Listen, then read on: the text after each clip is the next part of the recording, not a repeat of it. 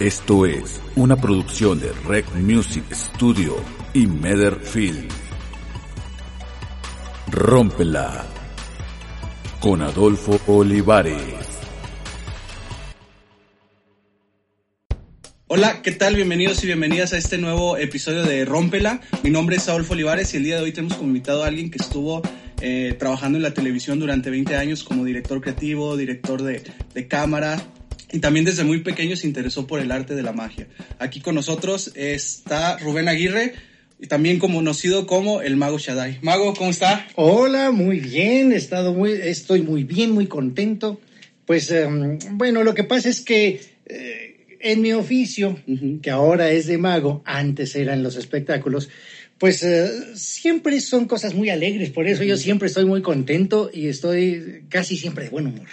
Oh, qué bueno, y se ve que, que, contagia a todos con el, con el buen humor. Y para empezar, Mago, nos gustaría que nos platicara un poquito de, de su historia, cómo empezó el, el, el, Mago Shaddai. Empecemos por, el, por lo de trabajar en, en, las televisoras, cómo estuvo, cómo fue el interés. Ah, pues um, sí es interesante, sí. sí. es interesante. Yo siempre he estado en el medio del espectáculo, Ajá.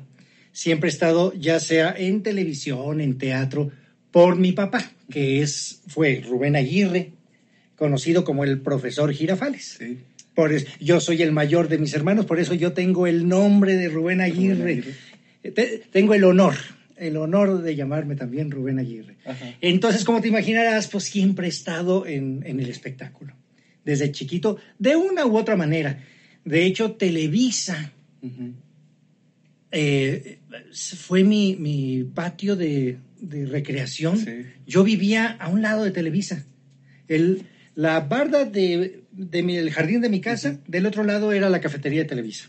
Y los policías, bueno, los de seguridad ya nos conocían, íbamos mis hermanos y yo ahí a Televisa a jugar, bueno, a ver, a investigar entre los foros, uh -huh. entre, los que no, no, estaban grabando.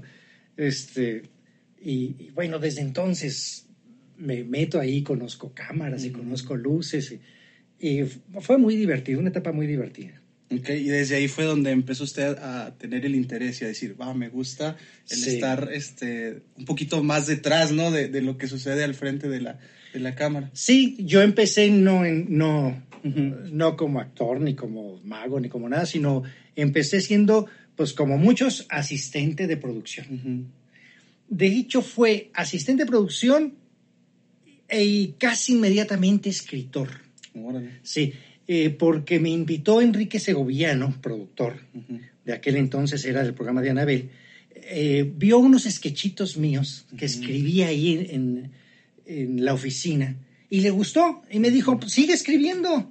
Y entonces empecé a escribir más sketches. En aquel entonces los escritores eran Antonio eh, Moncel, Ferrer, eh, Pablo Pablo, Pedro Pablo, uh -huh. este, y yo empezaba, ahí empecé a meter mis, mis sketches para Anabel. Y qué, qué, padre, ¿no? Porque sí estaba dura la competencia, ¿no? De los, de los sí, escritores. Sí, pero afortunadamente sí, se metieron muchos. Y seguí con Enrique Segoviano, después uh -huh. en otros proyectos, estuve en el programa de TVO. TVO. TVO, y no les tocó a ustedes, seguramente, porque era con Gaby Rufo, Lisa Echeverría. Era muy buen programa de concursos para muchachos. Uh -huh. Y yo estaba como asistente de dirección de cámaras pero también en la mitad de lo que duró el, el programa, también escribía los libretos. Okay. Lo que decían, porque eh, se supone que es un programa en vivo donde la gente no tiene guion, pero la verdad es que sí había un guion en donde basarse. Lisa Echeverría se iba más pegadita al guion, uh -huh. Gaby Rufo se separaba un poco, pero usaban pues todo lo que yo les escribía, desde los saludos para que siempre fueran diferentes, uh -huh. que no fuera siempre igual eh, hasta la forma de presentar los concursos. Y ahí empecé a aprender a dirigir cámaras, porque era asistente okay. de dirección de cámaras con Vázquez Bullman, Gabriel Vázquez Bullman, de los mejores directores de cámaras que, que he conocido. Uh -huh. este, le aprendí mucho a él uh -huh. y ahí empecé a practicar en otro programa que se llamó Llévatelo con Paco Stanley, que también era de concursos. Ahí ya me dieron la oportunidad de ser director de cámaras en locación. Uh -huh. eh, transmisión en vivo, este, un programa de ocho bloques y dos de ellos yo los tenía porque nos íbamos con Verónica Macías y yo estaba director de cámaras con una unidad móvil grandotota, este, el camión de iluminación, de audio, de, ya sabes, todo, todo lo que se requiere. Y el control remoto, sí, porque era en vivo. Y ahí hacer los, eh, los programas. Después me fui a CBC como director de cámaras. Luego regresé a, eh, bueno, digo me fui porque eso era en Tijuana. Luego regresé otra vez a México, seguí como escritor en Fantamix, luego estuve, eh, oh, bueno, un montón de programas. Los últimos, ah, fui editor también de algunas telenovelas. Este, uno se llamó Perla con Silvia Navarro. Perla. Perla, otro se llamó eh, Romántica Obsesión, otro se llamó Golpe Bajo. Eh, así, pero me gustaba más dirigir, dirigir y escribir. Estuve también como director creativo en un programa que se llamaba Nuestra Casa, que después cambió el nombre a TV de Noche, con Jorge Muñiz, con Talina Fernández, cuando, cuando era Nuestra Casa estaba Talina Fernández, estaba eh, Claudia Lizaldi, bueno, muchos actores. Y yo estaba como director creativo. Muy bonito, muy bonito trabajo. Y está muy padre porque en, en todos empezó usted, como dice, de asistente y luego fue, empezó a subir. ¿Qué es lo que le pues llevó? Subí rápido porque de asistente luego, luego me fui a escritor y luego director de cámaras. ¿Y, qué fue la, cuál fue la, como quien dice, la, la herramienta más eficaz para poder usted estar creciendo? Ah, pues la, la herramienta más eficaz es algo que me metía en unos líos, pero muy bonitos. Y es esto ahí en una producción, eh, cuando aportas algo, cuando eh, ves que puede mejorar alguna sección, algún esto, y das la idea, inmediatamente te conviertes en el responsable de, llevarla a cabo. Entonces yo me metía en líos porque, sobre todo en mis secciones, por ejemplo, en el programa de TV de noche o de nuestra casa, este, entre otras cosas, yo me encargaba de todo lo que eran concursos. Pero entonces el concurso, me pedían un concurso que fuera de, estas características y yo se los creaba. Pero entonces veía que se podía enriquecer y le metía más. Mm, y veía que se podía hacer y me metía más.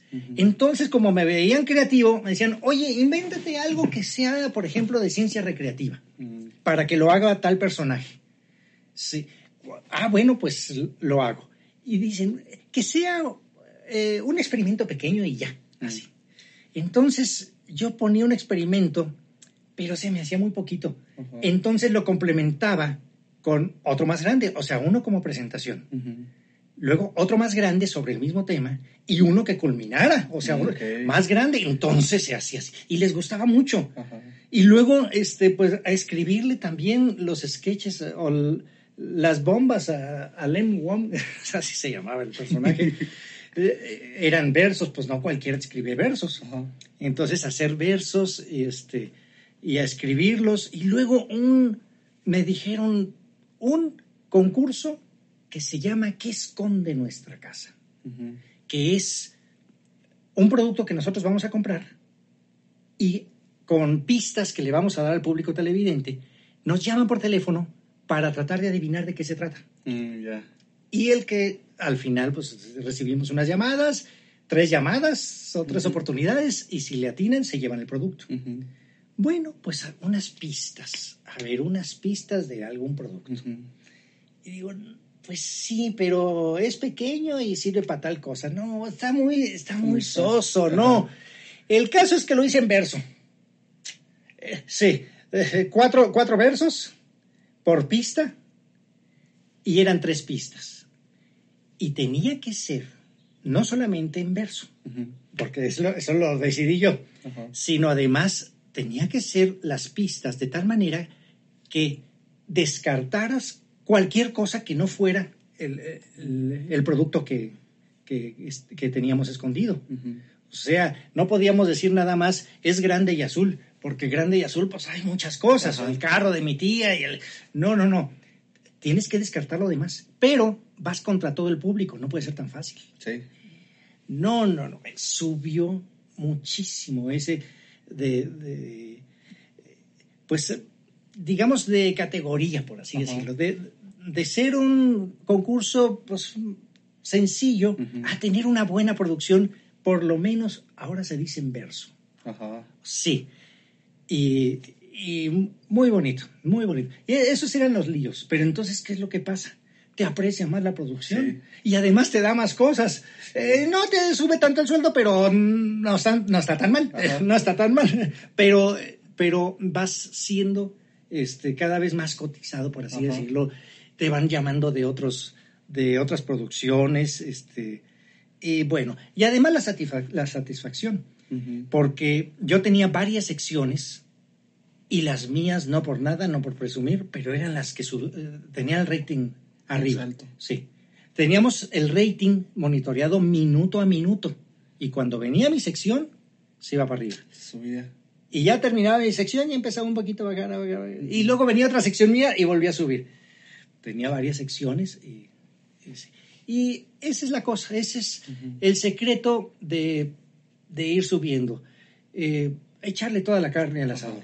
Lo mismo me pasaba cuando escribía libretos.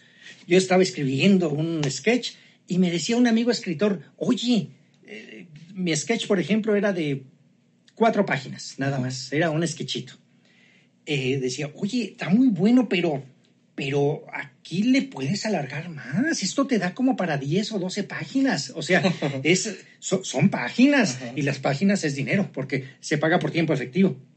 Entonces dije, sí, pero es que así como está, está muy bien. No, pero si aquí le pones estos diálogos, no sé qué, sí, pero ese es alargarlo, es meterle paja. No, pero es que le estás metiendo todo en una sola parte.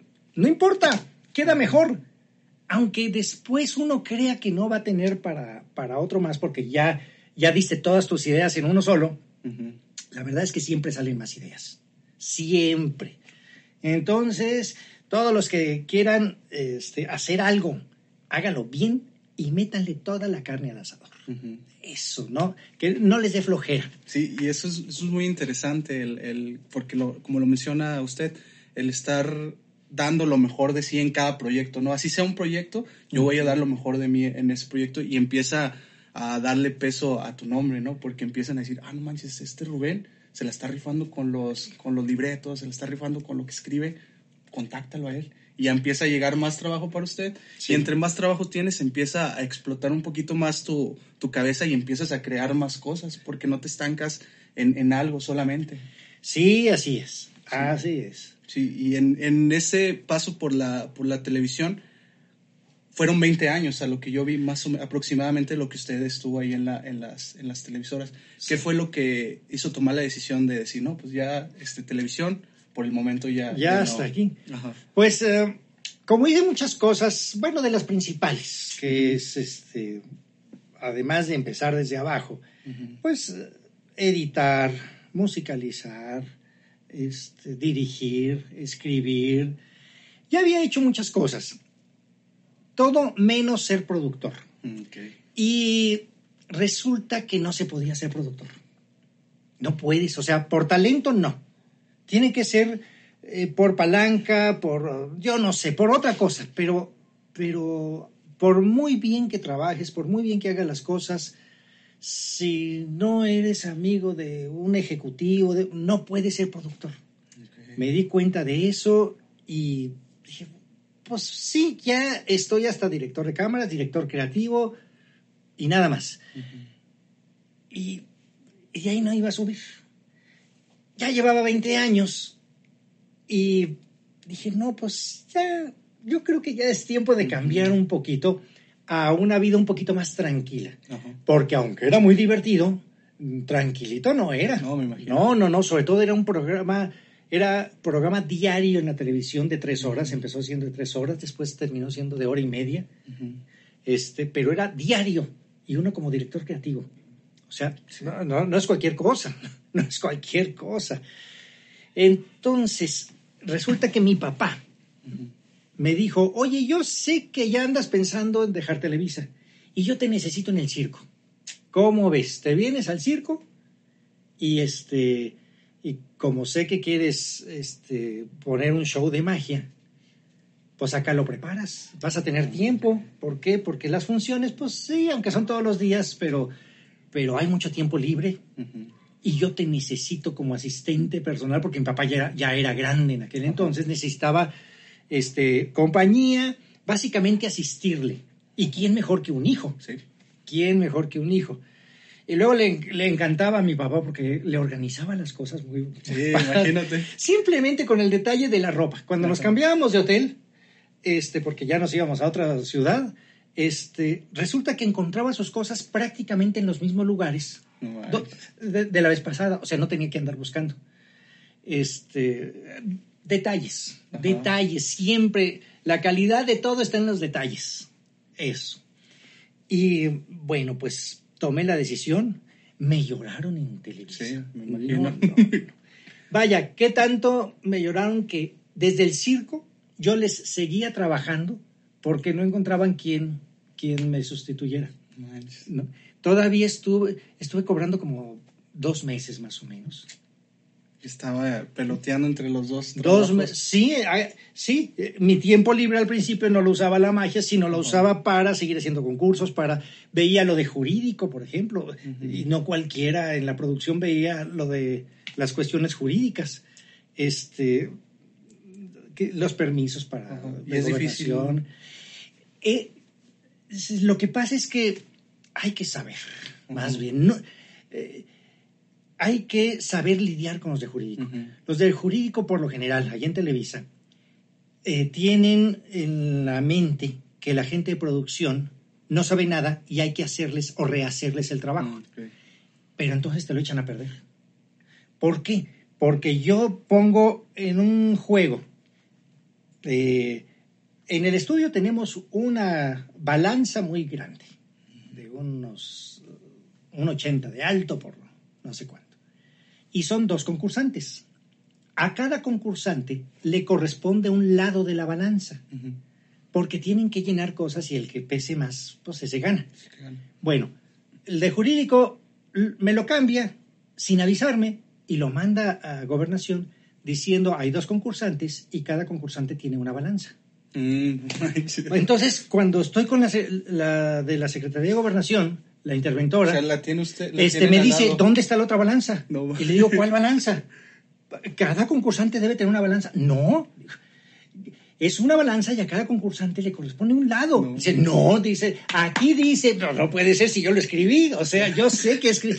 Y lo voy viendo y todo cambiado. Y- No, no, no. Entonces hablé con jurídico y para empezar, le prohibí a jurídico que mandara un escrito mío a gobernación si lo, si lo había modificado, porque yo tengo que mandárselo a ellos, porque ellos lo mandan a gobernación, no yo.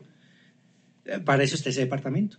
Pero le dije, yo te lo mando, tú lo revisas, pero si le haces algún cambio, aunque sea una coma, primero me lo tienes que regresar a mí para entonces yo autorizarlo. Si no va a pasar es- este tipo de cosas. ¿Y cómo solucionó esa vez la de lo de las dos balanzas? Mira, como la interventora de gobernación este, me conocía, sabía que yo era muy honesto, que yo era muy eh, justo, este, entonces me dijo, está bien, te voy a dar chance eh, para este, pero tienes que mandar un alcance y no puedes volver a meter este concurso que ya estaba programado Ajá. Eh, para la siguiente semana y no sé qué, hasta que ya esté el alcance, que se tardaba tres semanas. Entonces, bueno, tuve que quitarlo. Y además vio que lo que yo había puesto era muy lógico. Sí. O sea, no hay eh, ventaja para uno sobre otro con, ese, con esa modificación o, co- o con eso que yo decía. No, era muy justo. Cada uno tiene un lado de la balanza y el que pese más porque le ponen Ujú. cosas, pues ese gana. Es lógico. Entonces, por eso me, me- me dio oportunidad de seguir adelante y salí al paso. Lo mismo con compras, porque yo también me encargaba de, de pedirle al departamento de compras. No, tenía que estar muy, muy al pendiente. Tenía que describirlo muy bien. En detalle. Sí. Les decía, por ejemplo, quiero que me compren un- una cama elástica llamada trampolín, Ujú. como se ve aquí en la fotografía. Debe ser de las medidas tales para que pueda caber una persona adulta, por ejemplo. O les pedía un casco protector de los de Taekwondo que no sea cerrado, que sea abierto y que sea para adulto. así lo escribía. Te juro que me llegaba el casco para niño y cerrado. te, te lo juro. Sí. O sea, no, no, no, no. Entonces, lidiar con ese tipo de cosas, no cualquiera, Sí. no cualquiera. Hay que hacerlo muy bien, hay que estar muy metido. sí. Y bueno, bueno, de cualquier forma, pues un día decidí, como hi- hice un concurso a nivel nacional para ese programa de magia, venían magos de toda la República Mexicana, duró como un año el concurso. Con elim- eliminatorias se hacía eh, dos veces por semana o una vez por semana, no me acuerdo cuánto. Y luego había el- eliminatoria eh, semanal y luego mensual. Ah, no, mens- sí, semanal, mensual y la trimestral. Y la Mm, trimestral se llevaba un premiosote. Y luego eh, tenía tanto éxito que se repetía. Entonces, Ok. otro trimestre y otro trimestre. Entonces ahí conocí magos. Y a mí como desde chiquito me ha gustado la magia. Desde que estaba en primaria Sí. yo ya hacía trucos de magia. Dije, ay, pues este, ¿y si me meto a ser mago? Eh, O sea, desde primaria a usted le interesó, pero como que solo fue en primaria, empezó con el trabajo y usted había dejado la, la magia de un lado o seguía usted practicando. Lo que pasa es que me gustaba para hacerla. Yo nunca tuve un show. Ah, ok. Sí, no, no, no es que tuviera un show de magia, no. Me gustaba la magia y a mis compañeritos de escuela le hacía eh, ju- juegos de magia con cartas, con ligas, con monedas. Este, eh, me gustaba. Y por supuesto los programas de David Copperfield, yo me los aventaba. todos, sí. Este, yo los veía todos y me gustaba mucho. Y, me, y además tenía, eh, tengo todavía un, una facilidad para descubrir cómo se hacen. Muchos, muchos. Eh, casi todos los, los trucos. trucos. Tengo mucha facilidad para eso. Entonces, pues, este, más me gustaba porque entonces los hacía yo. Ajá. Los hacía yo. Claro, no los de grandes producciones, l- pero cuando era con cartas, con cosas que, que tenía a la mano. Pero bueno, salí de Televisa, me fui al circo y ahí empecé a escribir, a hacer mis, mis eh, preparaciones para, para hacer mi show de magia. Y me vine a Saltillo. En el 2011 vi que por ahí. sí, en el 2011. por ahí. Ajá. ¿Por qué? Porque también ya quería salirme de la Ciudad de México. Es muy bonita, tiene muchas cosas, pero es muy complicada. Muy complicada. Y me cansé del tránsito y me cansé de tantas horas en traslados. Este, y yo ya quería algo más tranquilito. Y como de aquí de Saltillo es la familia de mi esposa, y de aquí de Saltillo están los hermanos de mi, de mi papá. Tengo familia, pues ¿qué, qué otra provincia? ¿Para qué le busco otra? Ujú. Me vine a Saltillo. Y aquí hice mi show de magia. Aquí ya lo empezó a hacer especialmente el, el show de, de usted, de Mago Shaddai. Ya escribía para mí, ya no escribía Ok. para Televisa. Que me invitaron de Televisa Saltillo y querían que hiciera un programa aquí, pero no, no lo. Fui, este, estuve yendo a algunos programas de, de televisión, unos de RCG, otros de, de. Televisa, este, eh, pero ya, ya, televisión, ya. Yo ya quería un poquito más de tranquilidad. Y la verdad es que esa tranquilidad, eh, como de todas maneras soy activo, me sirvió pues, para disfrutar de otra manera. No digo disfrutar más, porque Televisa fue de veras muy bonito y lo disfruté muchísimo en todo lo que hice. Que básicamente era de entretenimiento, no era noticiarios, no era... eh, no, nada de eso. Era, era básicamente entretener. Esa es la cosa. Entonces, vengo acá, hago mi show de magia. Al principio, obviamente, pues no, no tienes, este, no tienes muchos clientes. Que, yo pensé que en sí, hasta le dije a Rox, no, espera, todavía no mandes publicidad, este, porque, porque todavía no estoy listo. Y dice, no, o sea, voy a mandar publicidad y de aquí a que empiece esto. No, no, no, espérate, todavía no. Ya que me sentí más o menos listo, listo. con mi show, le dije, ahora sí, mándalo. Y entonces ya, estoy esperando a que venga la gente, a que me llamen, porque ahí está el teléfono y no llaman. Bueno, al otro día, eh, y nada, en una semana, y dos semanas, y hasta que por fin ya me habla alguien, porque en Saltillo Ajá. no se estaba acostumbrado a que hubiera un mago. Había por ahí uno, pero no tenía un show de magia profesional. Era alguien que sí hacía magia, pero no profesional. Este, eh, y nada más, hasta que empieza nuestro show. Y me acuerdo que cuando vieron nuestro show, las primeras fiestas, lo que decía la gente, los grandes, cuando terminaba el show es, oiga, pero es que este es un show profesional.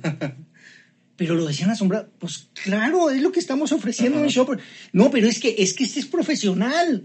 Pues, pues sí, es que aquí no había magos. Había quien hacía algunos truquitos de magia o entretenía a los niños con dos, tres jueguitos y nada más.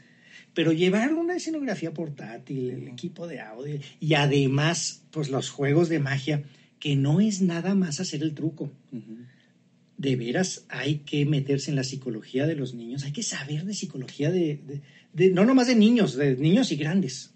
Hay que saber para poderlos envolver. Siempre para cuestión de recreación. La magia está muy ligada con la comicidad.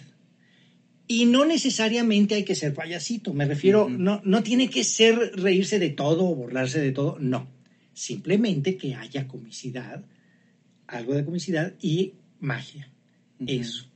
Otra cosa, eh, nunca hacer un chiste a costa de alguien. Mm, nunca a costa del gordito o del que este, tiene una pierna más chica o el que tiene esta... Nunca, nunca, nada. Nada. Sí, es lo peor que, se puede hacer. La comicidad debe estar en otro lado. En que si sacó el perrito blanco, que si sacó el, no sé, ahí sí pero nunca a costa de alguien. Nada. y, eso, eso es un, buen tip. Y la otra, pues, es que es show. O sea, no es nada más presentar trucos, sino que sí es, es show. Musicalización. Para que haya un show, se necesita audio, música y gente. Y además de música, efectos especiales sonoros. Porque eso envuelve a la gente, envuelve a los niños, envuelve a los grandes.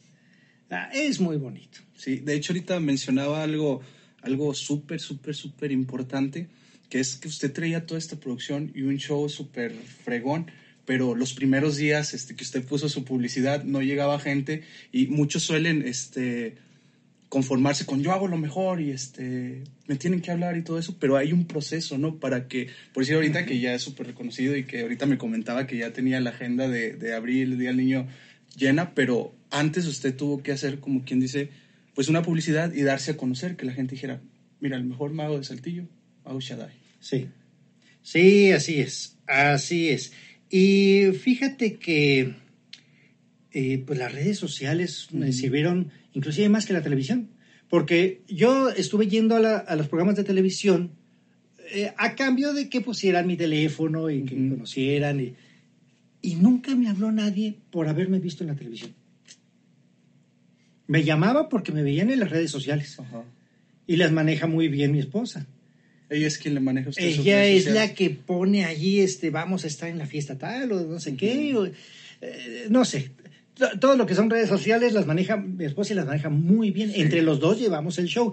De hecho, somos dos y medio. Digo medio porque mi hija a veces va con nosotros, pero a veces no. Este, eh, entonces somos dos y medio los que hacemos el show, pero hacemos todo un show. Y sí, las redes sociales nos han dado este, los clientes. Sí, sí, de, sí, de hecho yo lo, lo conocí usted por medio de las redes sociales de un video cuando estábamos en la, en la pandemia. usted se puso a hacer magia en, en los bulevares de, de, la ciudad. De hecho, estaba en el, en el que está aquí de, de Carranza, ¿no? Ahí sí, lo vi. pues es el que donde vivo. Yo, sí, sí, ahorita que me hizo, me hizo, me hizo ahí el, el clic. Y está padre, ¿no? Porque usted se reinventó, ¿no? Cualquier otro dice, no, pues ya, ¿qué hago? No hay cosas que hacer. Lo que pasa es que aquí, en esto, voy a citar una frase de Chespirito que a su vez es una parodia del Tenorio. Y es, yo a los palacios subí y a las cabañas bajé. Y aunque nunca me perdí, no sé ni cómo llegué. O sea, me refiero a esto. Yo he estado en teatros grandes, aquí en Saltillo, en el Teatro Fernando Soler. He estado en lugares muy grandes en el circo y he estado en la calle. O sea, he, he ido a fiestas este, en club de golf, no sé qué, o sea, muy rimbombante. Y he ido a las colonias más pobres donde, donde el piso es de tierra, donde no hay electricidad, entonces lo bajamos de la camioneta. O sea, yo hago mi show de magia para todos. Donde me llamen, allá voy y lo hago igual, eh, con el mismo entusiasmo, en un lugar de terracería que en el palacio de no sé qué. No hay ningún palacio, pero pero, pero sí a plazas comerciales y a, y a empresas este, muy grandes y, siempre el mismo entusiasmo. Y ya no sé para dónde iba porque... Sí, o sea, era de eso, de, de, por qué nació el hacer el show en, la, en, las ah, calles. Ah, sí, lo de las calles, porque viene la pandemia y obviamente pues ya no hay fiestas infantiles porque ya se prohibieron, ya los salones de fiestas se cerraron, ya las empresas pues ya no hacen eh, lo que hacía de que, que, el Open Day, o ¿cómo se llama? Eso donde... Open House. Open House, este, sí, o las posadas, ya no las hacían. Pero no importa, yo seguía con mis cosas, yo me divertía mucho, me gusta el ajedrez y, oye, este, la despensa de la próxima semana, ah, eh, mm, pues no hay fiestas. Ah, pues no importa, a ver, vamos a hacer una por internet. Órale. Y empezamos a hacer empecé por, por ahí del Día del Niño. Hicimos eh, para el Día del Niño. Inscríbanse 30 pesos, no me acuerdo cuánto cobramos, siempre, no me acuerdo cuánto, porque eso lo manejaba Rox. este, y se empezaron a inscribir para hacerlo por Zoom. Y el Día del Niño, uy, nos dio para la despensa casi de todo el mes. No, qué padre. Y luego, este, bueno, pues ahora hay que hacer otro para el Día de las Madres y otro para el no sé qué y otro. Y luego me empiezan a llamar para fiestas. Oiga, este, fíjese que cumple años eh, mi hija y le vamos a hacer por Zoom porque empezó a hacer esa moda. y luego fuera de México, porque primero fuera de Saltillo, en otros lados, y luego fuera de, México. Varias fiestas fueron en Argentina, me vieron en Uruguay, me vieron en, en varios países de, Sudamérica y de Europa, en España, en el Reino Unido y en otro país que ya ni me acuerdo qué, cuál fue. Pero me empezaron a, empecé a hacer el show así. Luego me empezaron a comprar el show. Oye, no, ese show, lo que pasa es que no lo vieron este, mis parientes y, yo quería, por ejemplo, el del Día del Niño. Y una persona me compró el show porque yo lo grababa. Órale, te lo, te, lo vendo por, para ella mandárselo a, sus parientes. Entonces me empezaron también a comprar el video ya hecho. o sea, ya ni siquiera tenía que hacer el show porque ya lo tenía hecho y, y lo pasaba. Y lo de las calles. Yo le tenía muchas ganas a la calle. ¿Por qué? Porque ya habíamos trabajado en las calles, pero contratados por el municipio, contratados por alguien en un lugar establecido. Pero ir a un semáforo, eso no lo había hecho. y, bueno, ya que se va pasando, porque conforme pasa el tiempo, también la gente y los, sobre todo los niños se van cansando de hacer las cosas por Zoom, por la computadora empezó muy bien, pero fue una pequeña explosión y bajó. Entonces ya no hay. No importa. Me voy con una paloma o me voy con mis cuerdas o unas eh, pelotitas de golf o algo así y me voy al semáforo. Ah, pero para eso pues quiero hacerlo bien. ¿Por qué? Porque primero le pregunto a la gente. Dice, no, sí, está muy bien y la gente pues sí, este, comprende y coopera y toda la cosa, pero nada más hay que tener cuidado con la policía. ¿Y por qué hay que tener cuidado con la policía? ¿Que estamos haciendo algo mal? Pues es que no, no hay. Entonces fui a solicitar un permiso. Entonces la cosa es eso. Voy en donde aquí me mandaron de un lado para otro hasta que por fin di con quién y ya me expidieron un permiso, cuesta tanto. Al año, el primero lo empecé a hacer por mes, que me cobraban 150 pesos por mes o algo así. Al año 1.400 pesos este, si lo pedía por un año.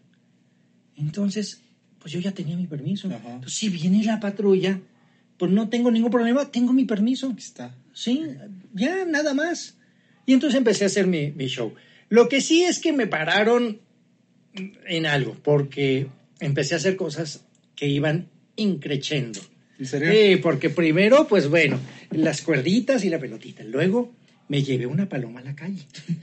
Una paloma de esas que eh, puedo, puedo lanzar, porque la sacaba de un cuadro y regresa a mí. No, ese es el Sí. que, el que yo vi. Es, es muy bueno. Y la gente decía, pero es que no se va la paloma. Pues no, porque es, es como mi mascota. Ajá. Vaya, eh, cuando uno tiene una mascota y la quiere mucho, pues esa, esa mascota también te quiere. Sí, es recíproco. Y además se siente segura conmigo. Ajá. Se siente segu- segura conmigo. Y hay quien dice, no, maltrato animal. Pues, maltrato animal. Le hago así, si quiere se va. Ajá. ¿Cuál maltrato? O sea, es más, la aviento y regresa así porque del cuadro, Ajá, del cuadro que está ahí, sale volando.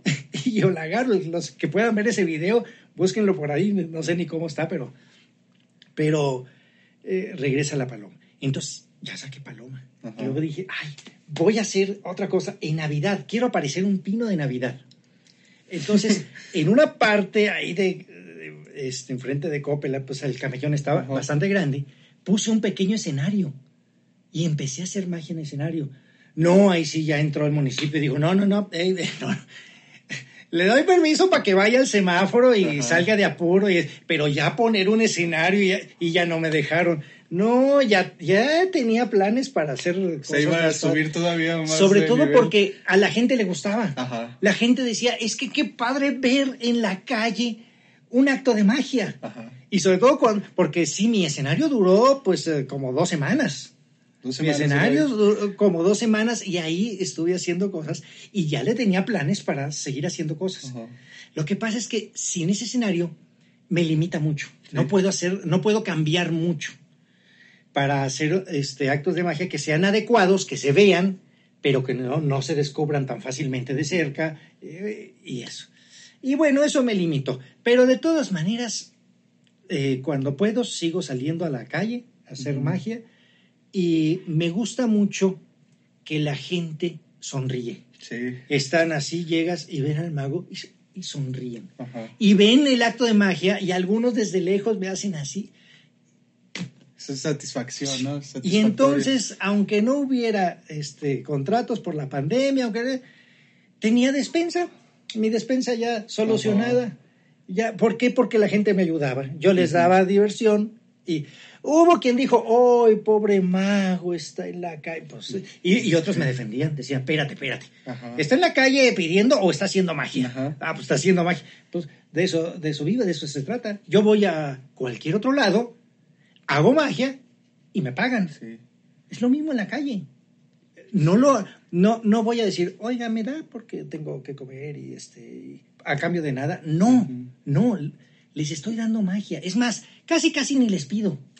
Casi, casi. Hago esto e inmediatamente ya están sacando la mano. Sí. Los entonces voy con mi botecito, porque como es pandemia, entonces así Ajá. de lejecito, ¿no? Lejos. Sí, este, el botecito. Y, y luego veo otro, y luego veo otro, y, y ya, y, y saco, saco para la despensa. Eso. Muy bien, ahorita ya hay fiestas, y de todas maneras de vez en cuando voy a la Sí, calle. se porque, escapadita. Sí, porque es muy bonito y lo extraño a veces el público. O sea, son diferentes Es públicos. diferente. Es diferente público. Y, y sí, hay quien, hay quien dice en las redes sociales, ¿dónde, dónde vieron el mago? ¿En qué parte? Y, este, y dice, es que a mí nada más me toca el de la silla de ruedas. y no me ha tocado el mago. Tocado el entonces ahí me siento mal y digo, ay, ¿qué, qué estoy haciendo? ¿Y, y Ya- no, no ha pensado en ir a otros, a otros lugares? O sea, en no, porque no me dan lado? permiso para otros lados. Nada más tiene el permiso. Mira, me dan el, el permiso para un solo lugar. Ah, ok. Y así, por lo menos, me tengo que aguantar un mes, por lo menos. Mm. Entonces, pues sí probé en otros lugares, pero qué mejor que estar cerca Sí, de casa. se siente ahí en casa. Sí, porque ahí me voy caminando con mi diablito, ahí tengo mis cosas, y es una cuadra, la, que camino nada más. En cambio, irme a otro lado, pues, pues ya es transportarme, ya. Entonces, por eso nada más. Y de todas maneras, dije, oiga, yo quisiera permiso, pero para dos lados. Y me dejaron, me dijeron algo muy, pues muy raro. No, no podemos darle permiso para dos lados. ¿Por qué no? Porque luego se llena. No, no, no se llena. Porque yo o estoy en un lugar o estoy en otro. Ujú. O sea, si me da permiso, por ejemplo, para cinco lugares diferentes, no, no voy a estar haciendo magia en los cinco lugares diferentes Ajá. al mismo tiempo. No.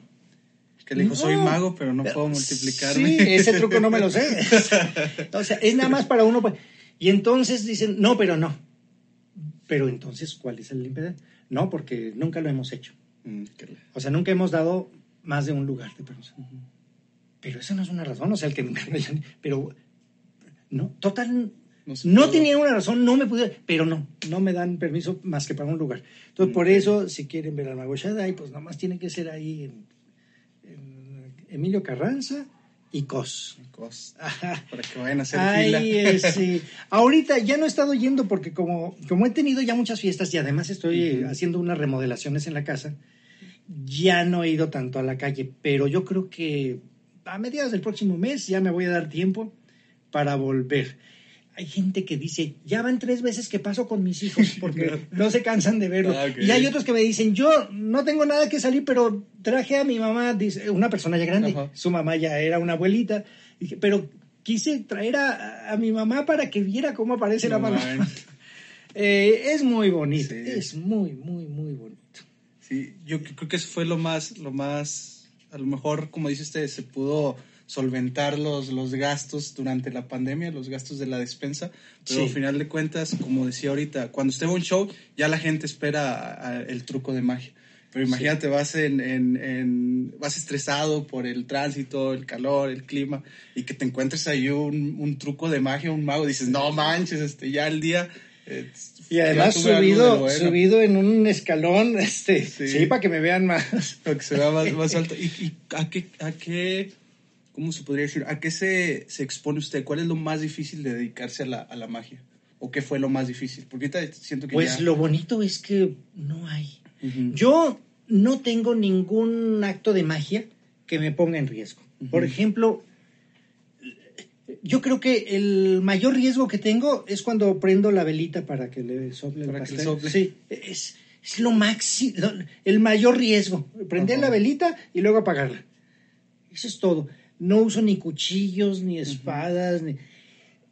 Sí le quito la cabeza a la pequeña Rox. Es una pero sin cuchillos, sin espadas, sin no, nada más es una caja que luego le abres por adelante y le abres por atrás y no se ve la cabeza, ya no, No, está. hombre. Ya no está. Pero nada más. Lo más Sí. peligroso y para rocks. Sí, para. Ah, sí, bueno, tengo uno, uno que es grande, es de escenario, en donde es una caja, se mete una chica y se meten espadas, pero yo no uso espadas, yo uso bastones. Ah, ok. Yo uso, sí, o sea, es bastón. Entonces, no hay ningún riesgo, no hay nada. Ahora, en cuestión de, del truco, pues lo más malo que pueda pasar es que algún truco no me salga o que alguien me lo descubra, que es muy raro, es muy raro que alguien me descubra eh, el truco, o por lo menos que me diga. Ok. Por lo menos que me diga. Y ya es lo más malo que puede pasar.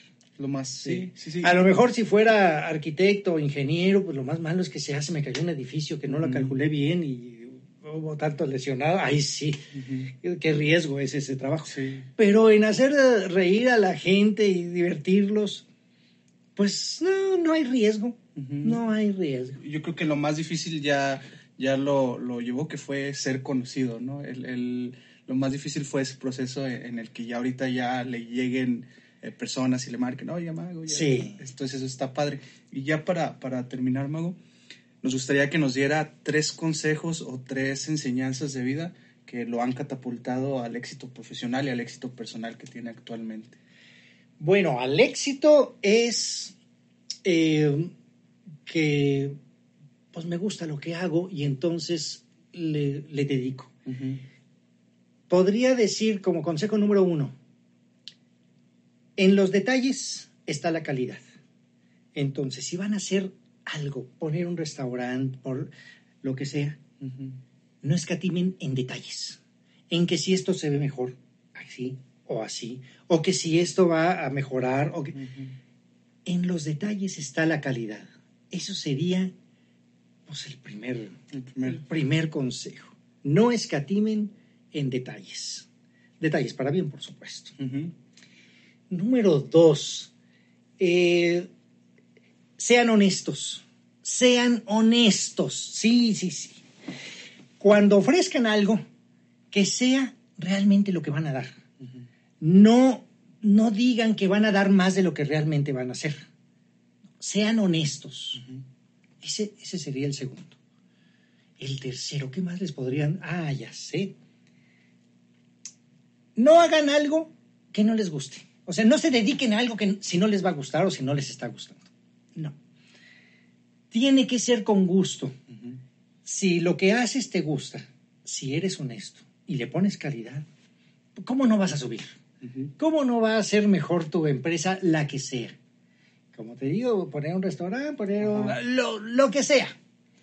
Eso, yo creo que esas serían mis, tres, mis tres consejos. Sí, yo creo que esos tres consejos que nos acabas de dar ahorita, Mago, se fueron viendo conforme a la plática, que los aplicas perfectamente. Sí. sí. Y ya, este, ¿Dónde podemos encontrar al mago Shaddai? Para si alguien quiere a lo mejor un, truco de este, un show de magia o, cosas así. Pues les doy mi WhatsApp, que es el 844 437 8009. 09. Y ahí me pueden contactar.